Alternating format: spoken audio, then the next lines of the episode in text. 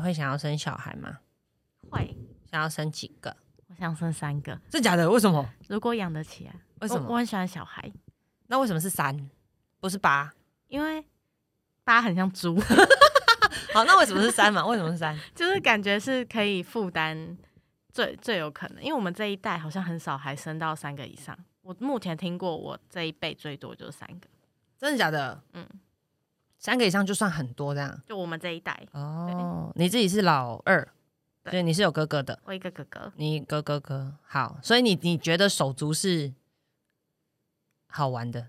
我觉得，嗯、因为我跟我哥差六岁，嗯所以我跟他基本上玩不太到。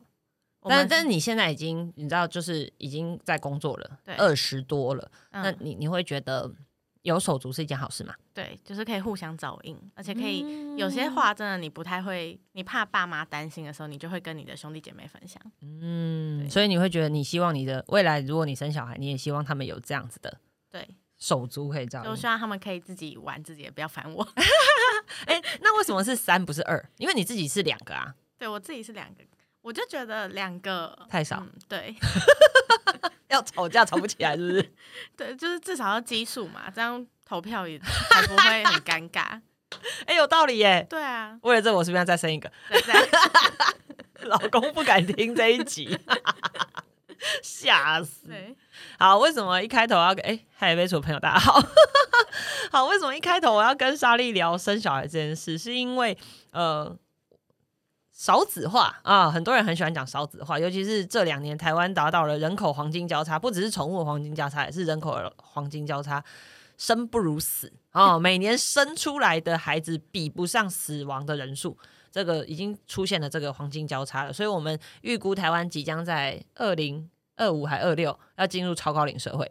嗯好，那代表什么？以后的人会变少。嗯，好，那是哎、你你你在你们同才算是特别的嘛？就是想生三个这件事情，算。他们都走不生路线嘛？我大部分朋友都不太想生，然后顶多就一个。为什么？嗯，他们就觉得生小孩养不起吧，哦，而且他们会觉得，因为我们其实从小就被教育，台湾已经快要进入高龄化社会，嗯他们就会有那个抚养比，等于他们会觉得我们已经要养我们的长辈，嗯，就已经压力很重了，嗯然后我可能就没有办法再负担我的子女这样。哦，好吧。我哎、我先讲我个人，完蛋，我老公真的不要听这一集。就是我现在，因为我的小孩一个三岁，一个两岁，我觉得很累，就是因为带小孩很累。但是撇开这件事情，如果他们两个再大一点，我真的是觉得，当然我年纪也大了，就是如果允许，对，如果允许，我真的觉得可以再生一个。的原因是因为我真的觉得小孩很可爱，然后再来就是我我自己是很多手足的家庭长大的，嗯我觉得手足很多这件事情真的很很棒。嗯好，我我先讲海豚自己，我们家是四个姐妹，嗯所以我有姐姐，我也有妹妹。然后我别的不说，就是喊一个喊一个确诊，你知道吗？就是哎、除了朋友，还有姐妹帮你张罗、哎，嗯我然后我就觉得哦，超温馨的。然后再不然就是像我自己的小孩，我我我的姐妹姐姐妹妹其实都还没有生小孩，那他们就会把他把我的小孩当自己的小孩在疼。然后我就觉得，哎、这种感觉很棒。就是我的孩子成长的环境背景是不止有爸爸妈妈的回忆，他还有阿姨，嗯还有就是你知道，就是妈妈不妈妈不准做的事情，哎、小阿姨可以，你懂我意思吗？就你你的人生就是这，你知道这是一个乐趣，嗯就是有些事情就是只能跟舅舅或阿姨或叔叔去做，然后妈妈爸爸是不准的，然后你就会记得那个甜美的回忆，然后就成为只是有时候像有很多人就说什么巷口的一碗鱼丸汤，就是他跟他舅舅的回忆，或者是那一支冰淇淋，就是他跟他叔叔的回忆。就是我我觉得这个东西，这个回忆很珍贵，也很宝贵。我我会很希望我的小孩拥有这个东西。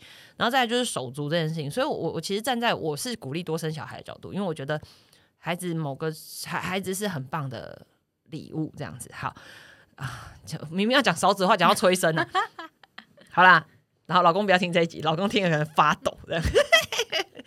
好，那很多人我说，海豚很少子化、啊，未来人越来越少啦，小孩大家都不生啊，那这样房子那么多，要卖给谁？看了会怕呢。我忘记我上次跟一个长辈在聊，他是说，你看看那个什么从化区那边房子盖那么多，你看它会吓人。我跟你讲，然后到底要卖给谁？这 样对，好。那很多人会担心这件事，房子要卖给谁？好，亲爱的朋友，我我我觉得延续上一集哦，呃，买房子的时候，请你挑对地点，挑对位置。那有些区域，嗯，我可以很坦白告诉你，它未来就真的会没有人。嗯，对，所以你有那个地方的房子，也不见得代表那个有足够的价值存在。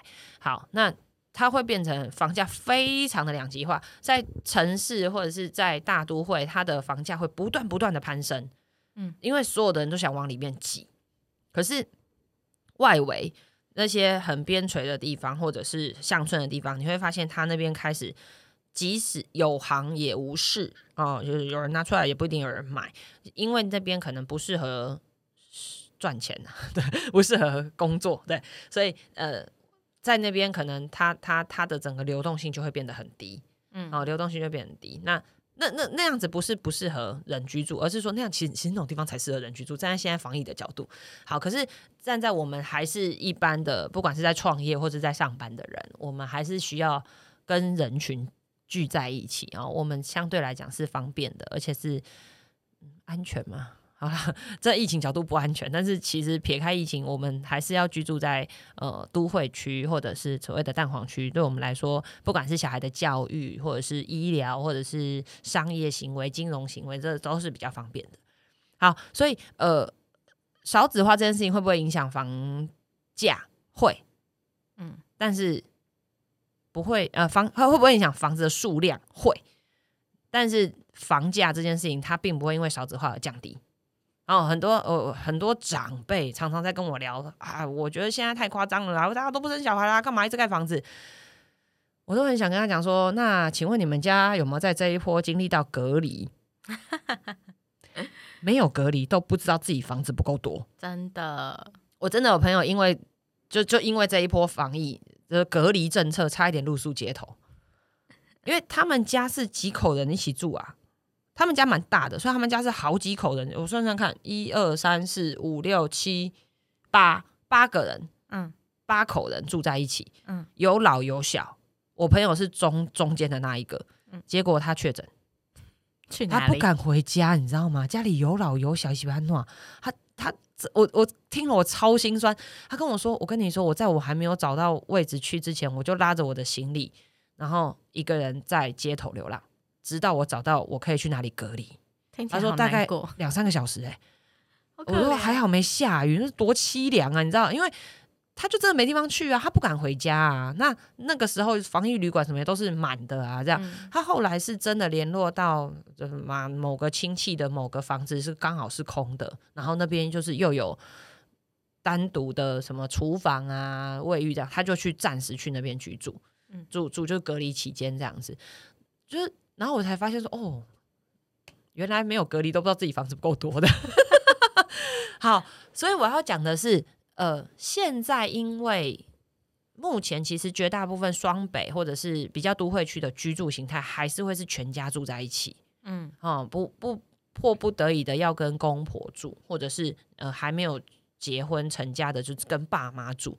所以你说少子化这件事情会不会影响房子的数量？我认为影响很低，是因为未来比较容易走的会是小的平数，然后居住人口降低的。嗯，哦，可能会真的就是，即便是成年单身，他也会自己去买一间。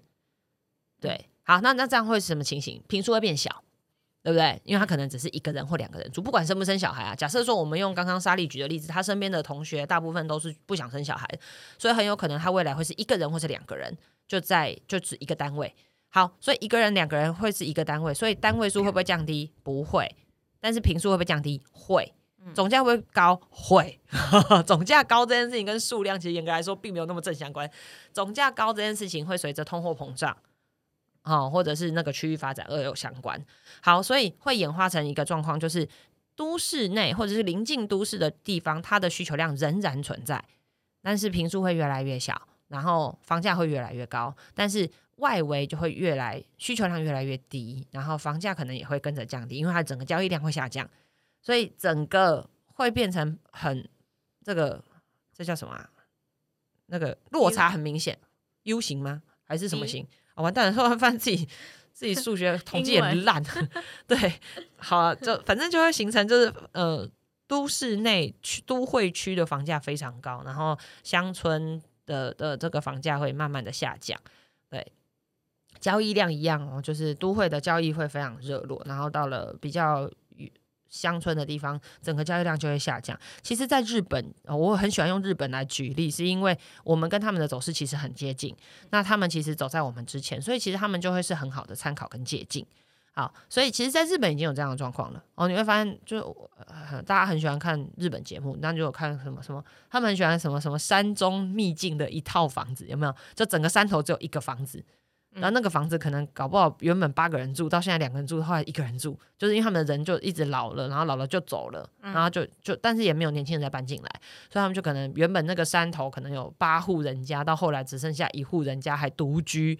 对，就会有这种状况。我觉得其实这也是台湾未来有可能的情形，就是在一些山林啊、乡野啊，你会发现居住人口都慢慢老化，然后甚至也不会再有年轻人进驻。对，但是整个都会区仍然有很多很多的人想要不断的想要进去，而且，嗯，现在是因为疫情，所以基本上没有什么外国的人。好，那我们不妨去思考一下未来有没有可能。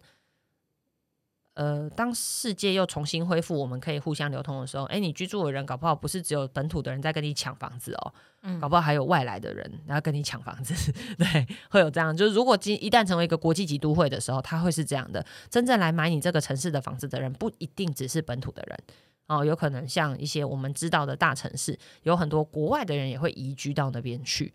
好，所以，嗯。我我都很想跟我身边的人讲，大家要好好把握机会。现在因为不会有外国人来跟你抢房子，赶快买。呃，有不然有朝一日跟你抢着买房子的人，可能不只是台北台湾人而已。好，所以少子化这件事情，其实我认为它在房子的数量上面来讲，不会有太明显的差异。对，那嗯，大家会反而是希望更保有自己私人的空间这样子。好啊，我还刚才说我要讲什么？好，那呃，所以你会慢慢走向这种两极化，你知道，就是哦，城市很贵，然后乡村就会很便宜，这样。所以很多很多人会有一些很错误的房地产的，我不能讲他错误，应该叫盲点。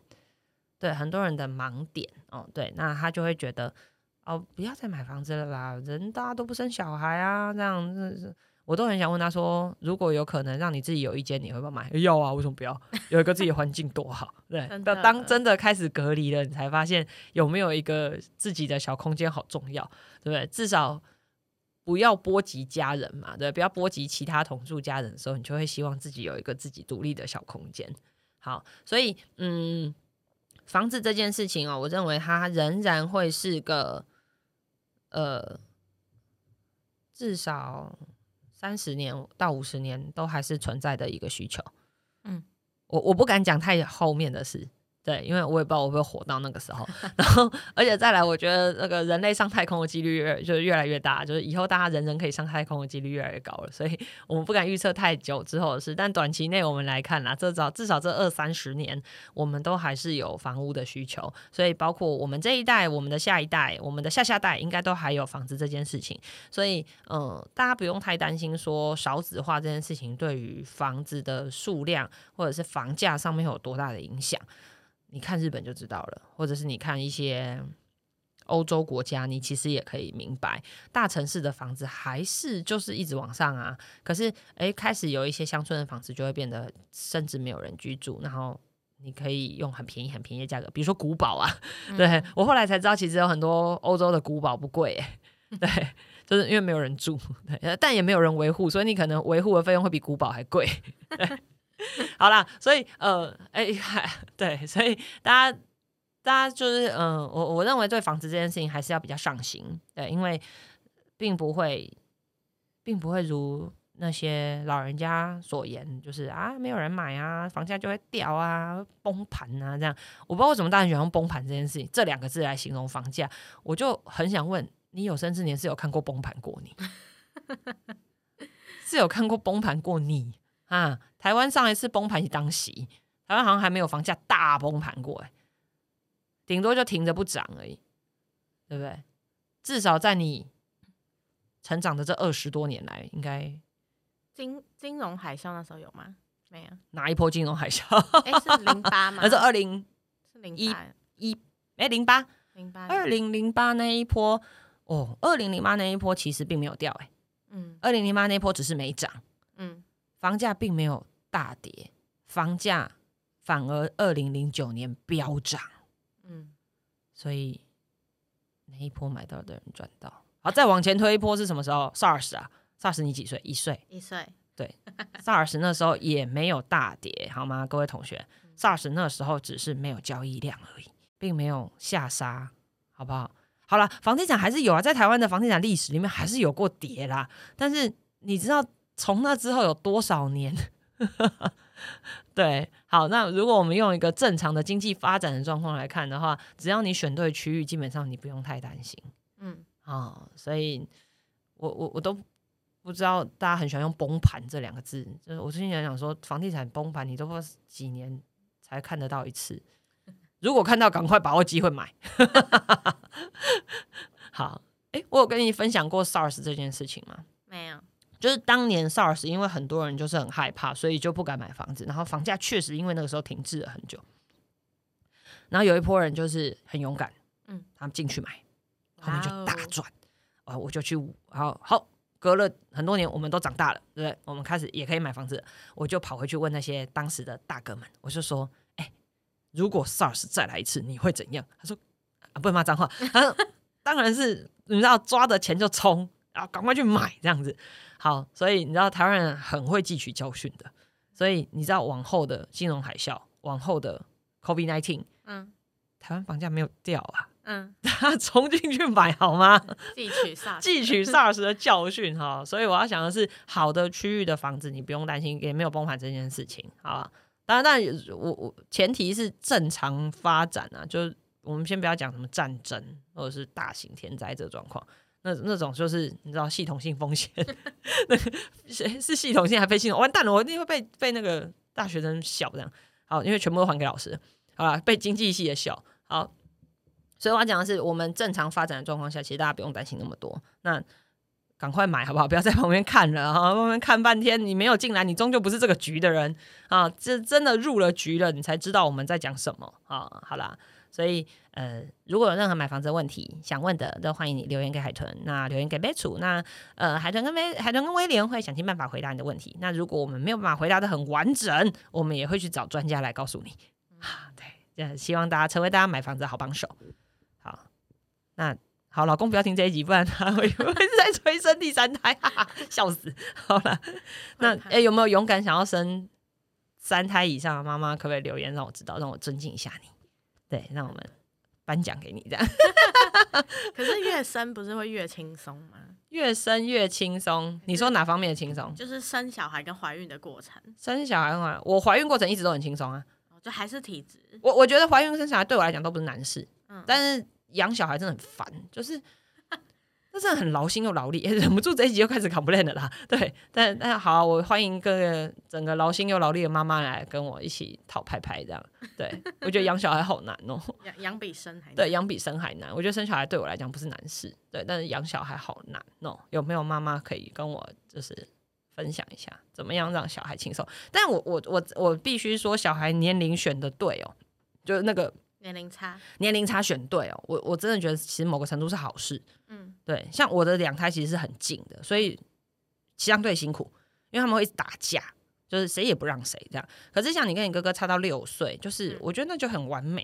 可就是我们小时候基本上其实是没有互动，可以说嗯互动真的是零。就我也不觉得我有一个哥哥，是到我出社会，他出社会之后，然后我们才比较，我也出社会以后才开始会有生活上共同话题。哎、你们这样差几？届啊？三三四届吧，六岁哎，我也不知道，两岁。你小一的时候，你哥哥几年级？小六，啊，对啊，所以你们几乎没有、哦没有交集啊，没有没有没有。就等于你念小学的时候，他已经国中或高中啦。国中，我国小一年级，他六年级。对啊，啊，当你二年级，他已经去国中啦。对对对对不对？就是不同生活圈，对对完全不同生活圈，可能搞不好连作息都不一样，完全不一样。对不对？因为上学时间还是有点落差，或者是要不要补习也有落差对。我入学的时候，他是升学的时候，所以他就是早出晚归。嗯，好，所以年龄差也是要抓一下。所以你你我忍不住做家庭访问，好啦，我我想要请那个妈妈们来跟我分享一下，什么样是最完美的年龄差。哎、这一集明明在聊少子化，又一直忍不住催生的啦。好啦，对啊，年龄差这件事情，对，好啦，只有我有这个困扰吗？三岁吧，三四岁感觉还不错。感觉差三岁好像还不错哈，就是如果是姐姐会顾弟弟妹妹，或者是哥哥的话也会顾弟弟妹妹这样子就是可以延续他们的用。啊。哎、你好东聪明哦！因为差不多两年，国小是两年一届啊，对对对对对对差不多对对，然后就是一年级的时候那个三年级的这对，样，然后三年级的东西给一年级的用，这样哦就不用一直买一样东西还是丢掉。哦，哎、有道理呢。三岁哈，好，那对个有没有妈妈有更好的建议？